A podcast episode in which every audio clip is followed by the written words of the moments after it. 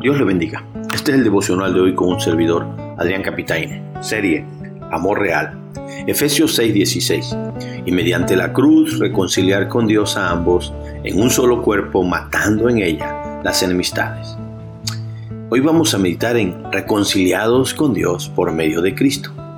El asunto de la cruz es un tema polémico, pues es cierto que religiosamente se ha distorsionado el concepto de la cruz al grado que para algunos se ha convertido casi en un amuleto.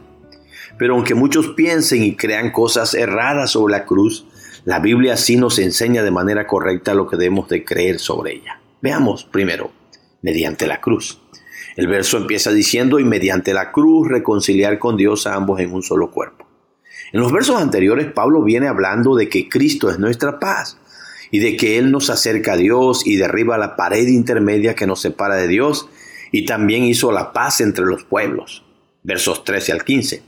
Y es siguiendo el mismo tema que ahora dice que toda esa paz y esas acciones Cristo las logró mediante la cruz. Pero no es la cruz sola la que lo logra, sino el mismo Jesús que fue clavado en esa cruz. Así que es Cristo mediante su muerte en la cruz por su sacrificio en la cruz y por su sangre derramada en esa cruz que logra reconciliar al pecador arrepentido con Dios. Pero lo interesante es que reconcilia con Dios a ambos, a judíos y a gentiles, y lo hace en un solo cuerpo que es la iglesia, como lo dice Efesios 1, 22 y 23. Segunda cosa, matando en, en la cruz las enemistades. Dice el verso, matando en ella, o sea, en la cruz, las enemistades. Esa reconciliación con Dios la logra Cristo porque con su muerte en la cruz mató las enemistades. En Romanos 5:10, Pablo dice que si siendo enemigos fuimos reconciliados con Dios por la muerte de su Hijo, mucho más estando reconciliados seremos salvos por su vida. Y en Colosenses 1, 9 al 21, Pablo dice igual que agradó al Padre por medio de él, de Cristo, reconciliar consigo mismo todas las cosas, haciendo la paz mediante la sangre de su cruz. Y a los que eran extraños y enemigos en su mente, haciendo malas obras, ahora los ha reconciliado. Claramente se muestra que no es la cruz sola, sino la muerte y la sangre de Cristo quien reconcilia con Dios al pecador que antes era un enemigo de Dios porque sus acciones eran malas. Tercer cosa, anunció el Evangelio de la paz. Dice el verso 17, y vino y anunció las buenas nuevas de paz a vosotros que estabais lejos y a los que estaban cerca. Pablo pone un mayor énfasis en la acción de Cristo, que vino a anunciar las buenas nuevas de paz. Ese es el Evangelio de la paz que Cristo predicó. Pues no solo es nuestra paz, sino que Él predica y anuncia la paz con Dios por medio de Él. Y se lo anunció a los gentiles que estaban lejos, así como a los judíos que estaban cerca, y a quienes originalmente vino a salvar, pero que tristemente ellos lo rechazaron. Cuarta cosa, por medio de Cristo tenemos entrada al Padre. Verso 18 dice, porque por medio de Él, los unos y los otros tenemos entrada por un mismo espíritu al Padre.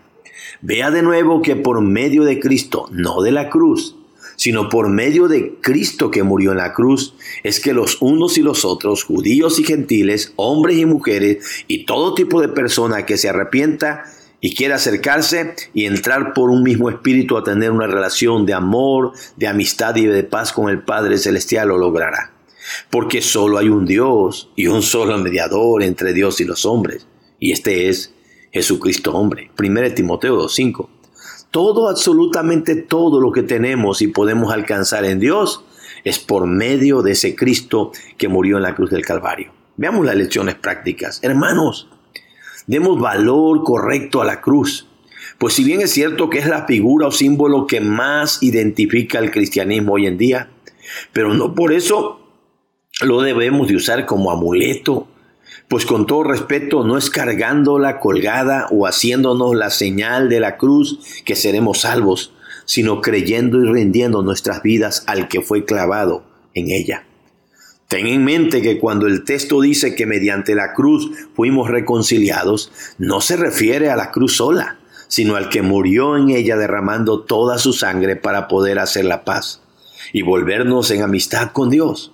Así que vive dando gracias al Cristo que murió en la cruz y no a la cruz, mi amigo.